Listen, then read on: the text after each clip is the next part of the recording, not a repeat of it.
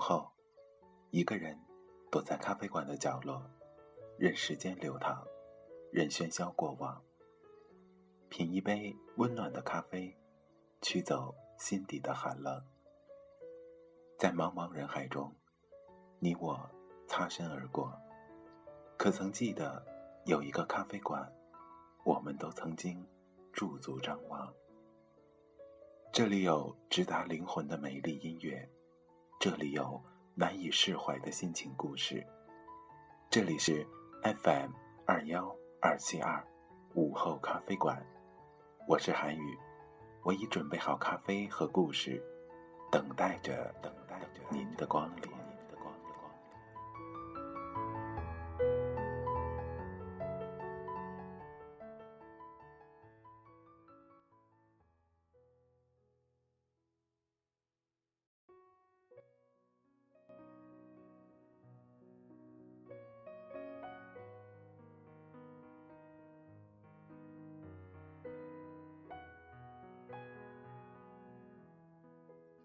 亲爱的听众朋友们，大家晚上好，这里是 FM 二幺二七二午后咖啡馆，我是主播韩宇。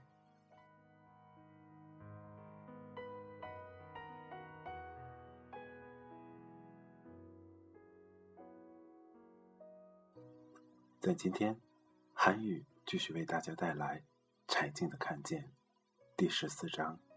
真实，自有万钧之力。上半部分，敬请收听。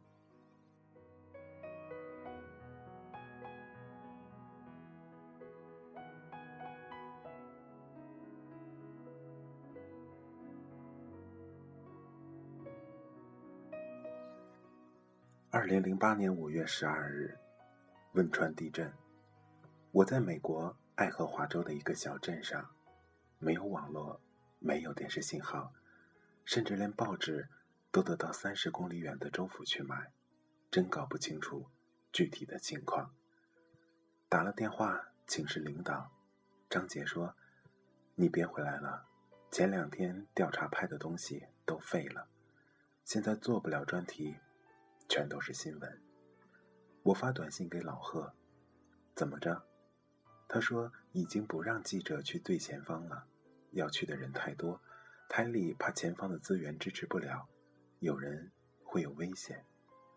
我问罗永浩，他正带着人在前方赈灾。已经有疫情了，老罗说。我回答，知道了。日就知道你会更来劲儿，这个糙汉。我改了行程回国，直接转机去成都。上飞机前，我买了一份《纽约时报》。从报纸上撕下两张照片，贴身放着。一张是一对四川夫妻站在雨里，妻子哭倒在丈夫的怀里，戴着眼镜的男人脸色苍白，抱着妻子，闭着双眼，脸望向天空。脚边是蓝色的塑料布，覆盖着孩子的遗体。另一张是一位年轻的士兵。怀抱着一个孩子，带着一群人从江边崩塌的滑坡上向外走，江水惨绿，人们浮在乱石上，匍匐前进着。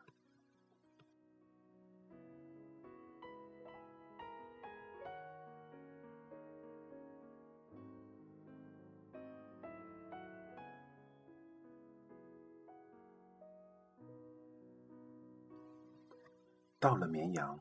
最初，我被分去做直播记者。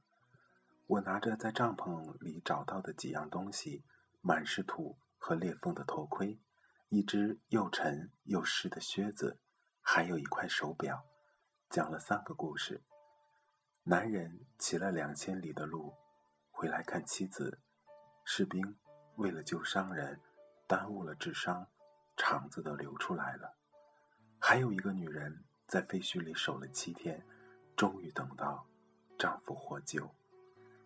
我拿着这些物品一直讲了七分钟。史努比也在灾区直播点。我说的时候，他就站在直播车边看着，看完没说话，直接离开了。我知道，他不喜欢。我说怎么了？他说的非常委婉，生怕伤着我。你太流畅了。你是说我太刻意？你准备的太精心。嗯，我倒也不是打好了底稿，非要这样说的，不是那个意思。我当时看到你的编导蹲在地上给你举着话筒，心里就咯噔了一下。他还递给你这些东西，我就觉得很不舒服。这么大的事儿发生了，不应该有这些形式和设计。其实那些东西放在地上也没有什么关系。或者你停一下，说我去拿一下，更真实。还有一些话，他没说透。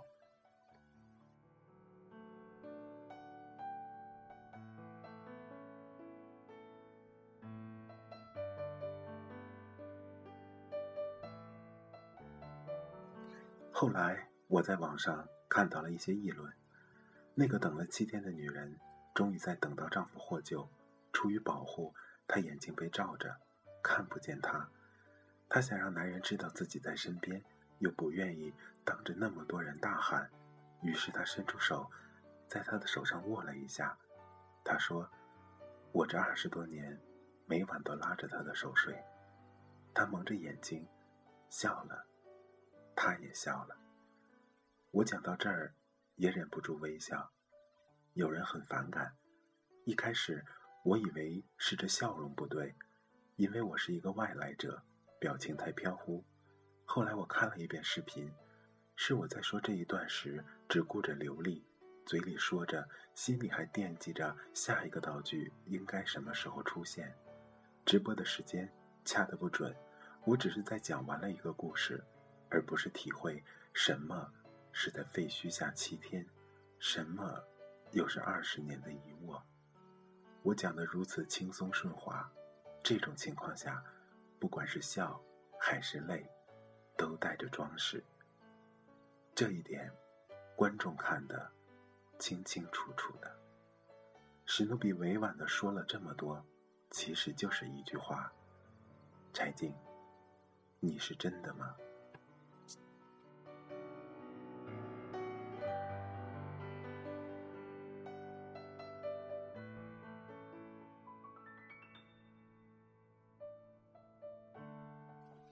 第二天在绵阳，我们赶上了六级的余震，跳下车往九州体育馆跑，那里是灾民临时安置点，馆里空空荡荡的，八九千人已经安全撤离，只有我一个人坐在里面。我走过去，他背靠着墙坐着，也不看我。我蹲下去问他：“现在这不安全，你怎么不出去啊？”他抬起头。是一个三十多岁的男人，黝黑的脸庞，两只胳膊搭在膝盖上。我老婆孩子都不在了，我还跑什么呢？我蹲在那儿说不出话来。他安慰我：“你出去吧，这不安全。”晚上的直播，我讲了这个细节，又有批评的声音，认为格调太灰暗了。这两次直播给了我一个刺激。这两个细节不说不真实，可是笑与泪这么简单的说出来，的确不扎实。我想起了零三年在新疆，有些东西是真实的，但并不完整而已。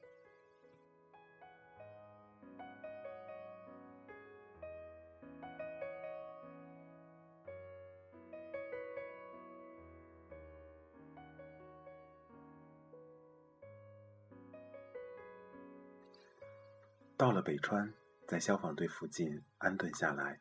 晚上迎头遇见了一个当地电视台的同行，他摇摇晃晃，酒气很大。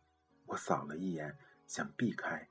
路灯下，他脸上全是亮晶晶的汗水，好像发着高烧，眼睛赤红，连手都抖得很厉害。干嘛喝这么多呀？我带着点责怪的口气。受不了了。他张开嘴巴，好像肺里的空气不够呼吸一样，在嘴上痛苦的寻找着空气。他瘫坐在那儿，那个血的味道，我听不清。就在两个大石板底下，我蹲下，听见他说：“他说叔叔，你救救我。”他抑郁一样。我说我会救你的，可是我搬不动。我喊了，我疯子一样的使劲喊，可我真的搬不动啊！柴静。我给了他两只大白兔奶糖，他转过头来，脸憋得青紫，啃咬着自己的拳头，要把什么东西堵住。再这样，他也会憋死的。我把手放在他胳膊上，像是拍婴儿一样的安慰着他。他的喉咙里像是突然拔掉了塞子一样，哭声仰面向天喷了出来。只有两个糖啊！我没带纸，兜里只有一个旧巴巴的口罩。我拿出来，把铁线抽了，送给他。他攥着，拧着，也不擦脸，头上全是青筋。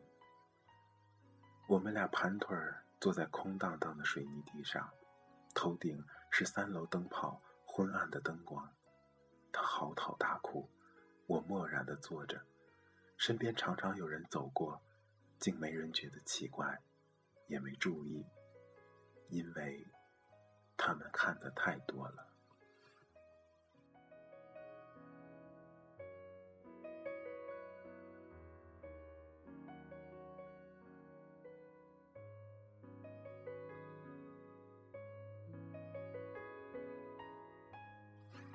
那天晚上，罗晨、陈薇、老金，还有我，几个新闻调查的同事商量了一下，决定一起退出直播。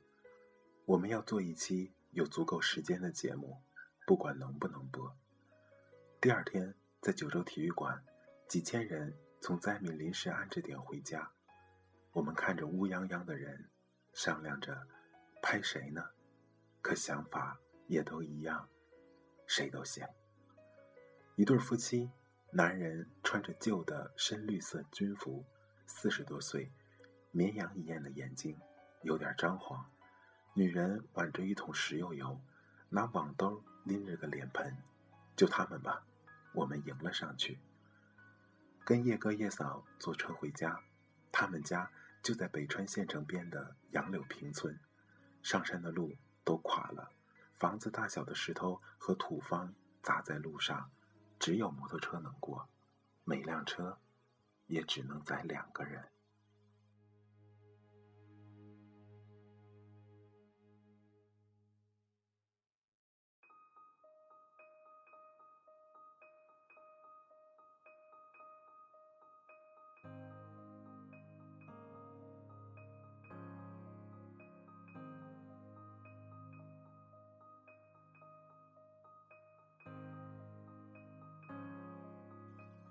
我坐在叶嫂的身后，搂着她的腰。到了半山一拐弯，路竟然生生的被劈掉了。一辆摩托车孤零零的悬在上边，往上开，到了海拔一千三四百米处，浓稠的雾气像是河流一样，重的要把灯打开。叶哥的家在一束梨花底下，深山里很冷，可花还开着。房子从后面是看到完整的青砖墙，可一绕过来，前头全塌没了，地基都没有了。这是叶哥叶嫂在赠后第一次看到自己的房子，站着，呆着，手里的东西不知觉地掉到了地上。镜头也就那样呆着，谁都不说话。三四分钟后，山里。非常的安静，只有些微的鸟叫，雨落在椿树的叶子上，细密的簌簌作响。叶哥走进废墟，翻找一些东西，他用手抹了抹上面的土灰，站在那儿一动不动。我走过去看，是儿子在遇难前一天跟他下的象棋。房梁上挂着一串纸鹤，绿色方格作业本的纸。叠得很笨拙，有点像元宝，是两个月前三八节那天儿子送给叶嫂的。地震那天，他家附近四面的山摇晃不停，地里干活的女人以为山神发怒了，跪下来转着圈的向四面祈祷。叶哥一个大跳，跳出了屋子，跃到了土地道里。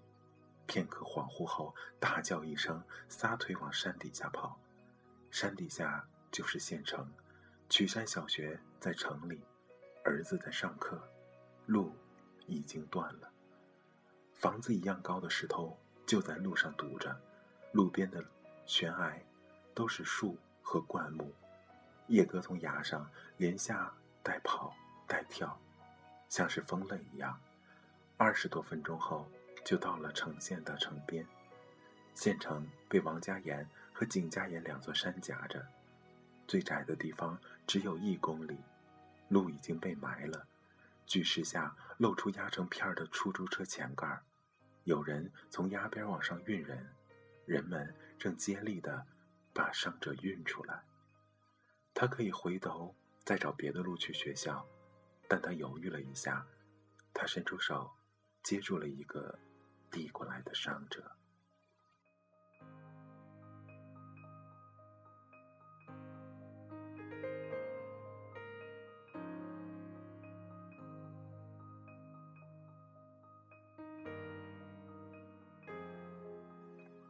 我是一个外来人，听他说完，除了陪他们站着一起去捡一只锅，或者往灶底下塞一把柴火之外，没有别的办法。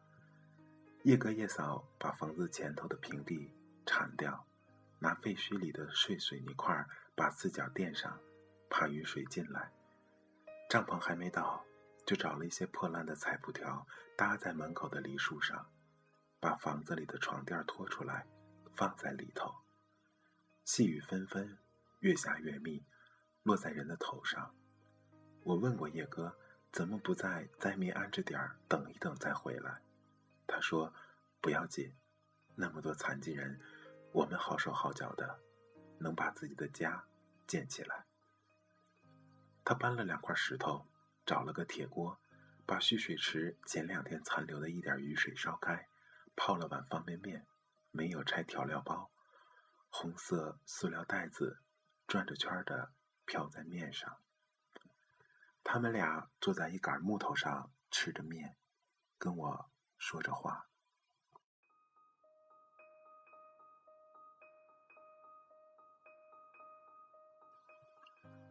叶晓差不多四十岁，他说：“将来还要生一个我那样的儿子，我一定好好养育他。”叶哥补了一句：“对，就像对待第一个那样。”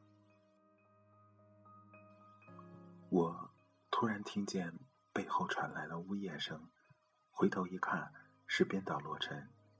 他跟他俩差不多大，也有一个儿子。我们在山上就这样住了下来。陈威搭了帐篷，没有自来水，没有电，没有手机信号，每天走一段山路。用小碗从一口快干涸的山水泉眼里舀点水，倒在桶里拎回去，顺便找个有信号的地方给台里报下平安。曹姐姐负责片子的后期，第一天拍的东西传回去，她说领导觉得这段有点灰色，先不播了。领导这么想也很正常，不过生活会自己长出来的。那你们要拍什么主题呀？曹姐姐问：“我说，不知道。其实，以前我害怕‘不知道’三个字。做节目前，没有一个策划案，没有一个主题方向，我就本能的觉得不安。可这次，我觉得，不知道，就是不知道。那怎么办？曹姐姐负责播出，要不要找镇里和村委会做点全景式的采访？我挺奇怪的。”想起了一件无关的事情。铁凝三十岁的时候见过一次冰心，冰心问他：“姑娘，成家了没有？”“没有。”“嗯，不要找，要等。”后来我们谁也没找，就等在原地。晚上睡觉，山里很安静，静得不容易睡着。原来，知道死亡和经历死亡，是不一样的。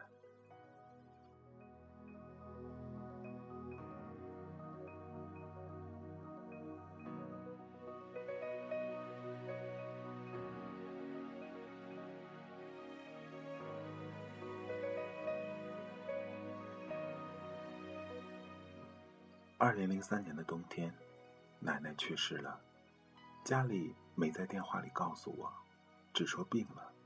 但我听到妹妹的声音，大概也就明白了。回到家的时候，一屋子人，有很多事情要做，很多人要安慰。等人少一点的时候，我想好好看她一眼。移开棺材的时候，她脸色如常，只不过闭着眼睛。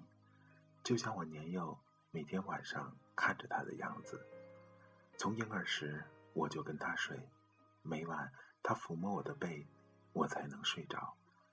长大一点晚上睡下我常常侧头看着他，他被子上盖着一个深灰色的大褂，枕头上铺着一只青格的手帕，我把脸凑过去，手帕上是洗净后在炉边烤干的肥皂味儿。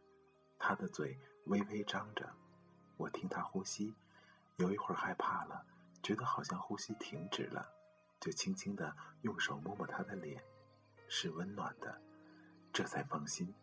又想，他如果死了，我怎么办呢？自己竟然哭了出来。我把手伸进棺材，用手背在他右侧的脸上慢慢划了一下。死亡是一件没有办法的事情，除了忍受，我们真没有别的办法，也只能忍受了。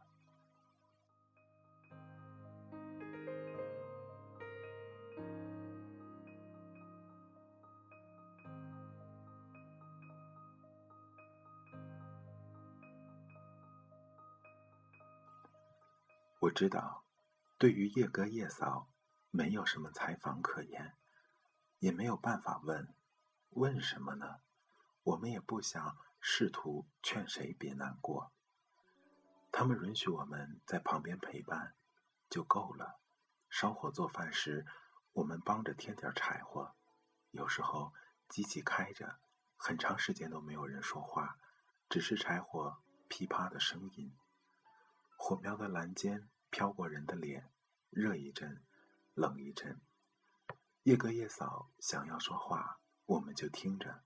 有时候两口子商量以后怎么盖房子生活下去，挺有雄心的样子。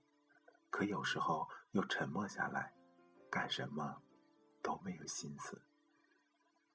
这就是生活吧，不可能靠喊口号就度过。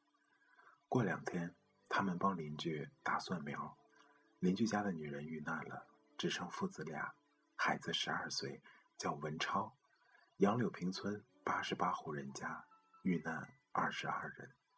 不同于群居的北方农村，山村里住的人少而又分散，路远，主要靠家族和血亲的纽带，能来的都来了，十几个人而已。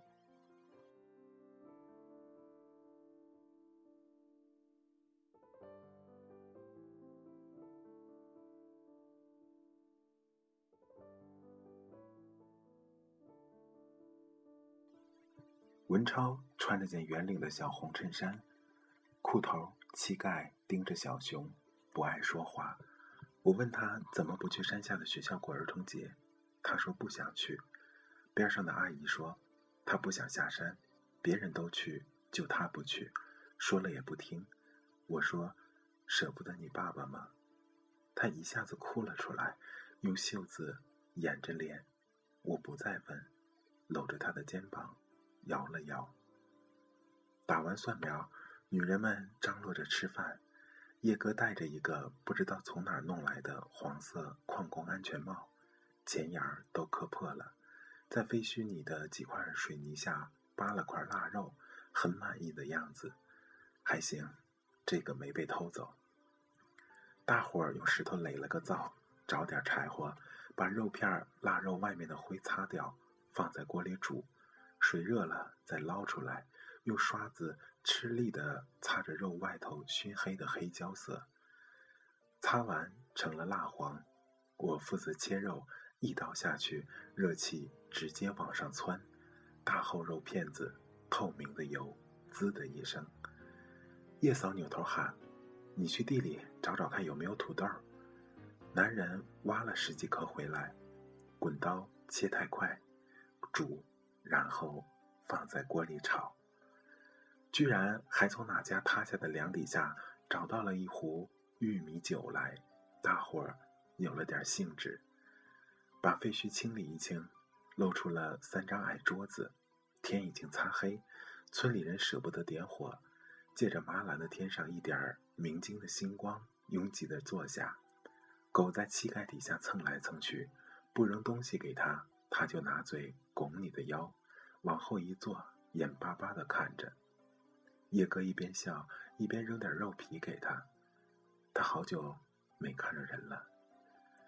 陈威拍下了这段，几米之外盯着机器。村里人不觉得我们是来工作的，那个机器他们也看得习惯了，就像他们拿的铁锹一样，直接对着镜头招呼他：“一起吃饭吧。”陈威坐在机器后面的石头上，扬了扬手里的烟。我抽完这根就过去。我坐在桌上，文超的小叔是个年轻人，举起了小酒盅。地震之后第一次和这么多人见面，算是个团圆酒吧。来，干一杯！这酒一下去，我的胃里就像着火一样。文超的小叔叫志全，他的女儿在县城上小学。我们跟他一块儿去挑水。路上遇见了一个不认识的村里人，跟他打了声招呼，爱的一声，男人之间那种习以为常的口气。那人偏过头去对我说：“是他把我儿子从土里拽出来的。”志全听了，脸色一暗，不说话了。走着走着，拿树枝抽了一下旁边的石头。晚上，火堆边上，我们在谈起这件事情。他说：“我爱人就是怪我这事儿。我原来是军人，他知道如果我路上没耽搁，去了一定能救出我女儿。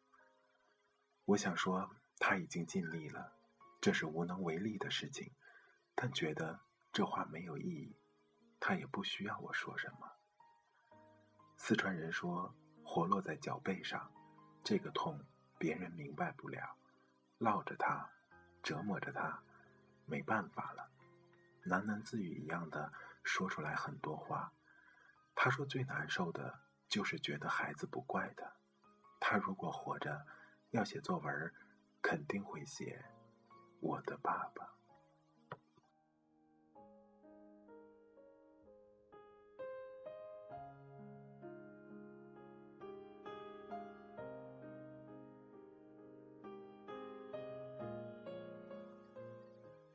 火堆照明不够，陈罗坐在我左手边，举着我们带来的蜡烛，滚烫的蜡油留在手上，他竟然没有动，一滴一滴的在风中窜动着火苗。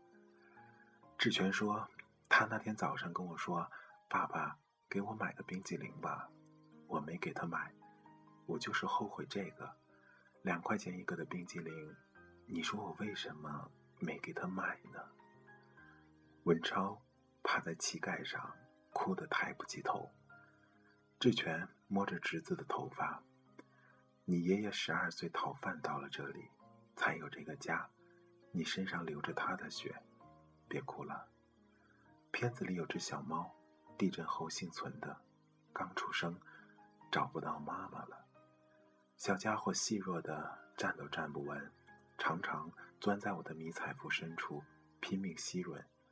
以为那黑暗温暖的地方就是他的母亲，小爪子把我抓疼了，我呀的一声，陈威就把他揪出来，竖在面前，露着白肚子，夹着烟头在那儿用手指着他，教育一顿。那小猫竟然一声不叫，可怜巴巴的在烟雾里眯着眼睛看着他，他叹了一口气，又把它放下了。文超也没有妈妈了，我们送给他的牛奶，他倒在矿泉水瓶盖里，用食指蘸着，一点一点让小猫舔。小猫的脸比蓝色瓶盖大不了多少，尖细的舌头一卷一卷的。吃饭的时候，他右手拿筷子夹菜，左手的掌心里托着一大块莴笋，给小猫练牙齿。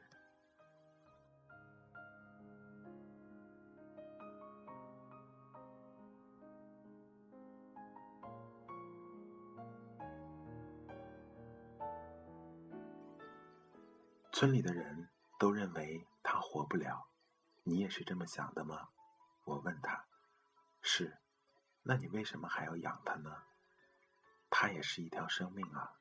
他低头抚摸着它。文超走到哪儿，猫就踉踉跄跄的跟着。到我走的时候，它已经可以站在狂吠的大狗鼻子下，不躲，不闪，面无惧色。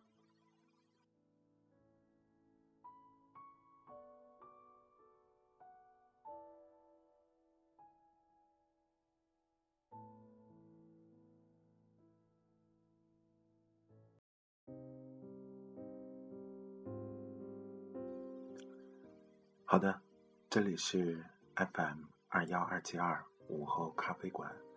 刚刚为大家带来的是柴静的《看见》第十四章“真实自有万钧之力”上半部分。感谢你的收听，我们明天同一时间不见不散。晚安，好梦。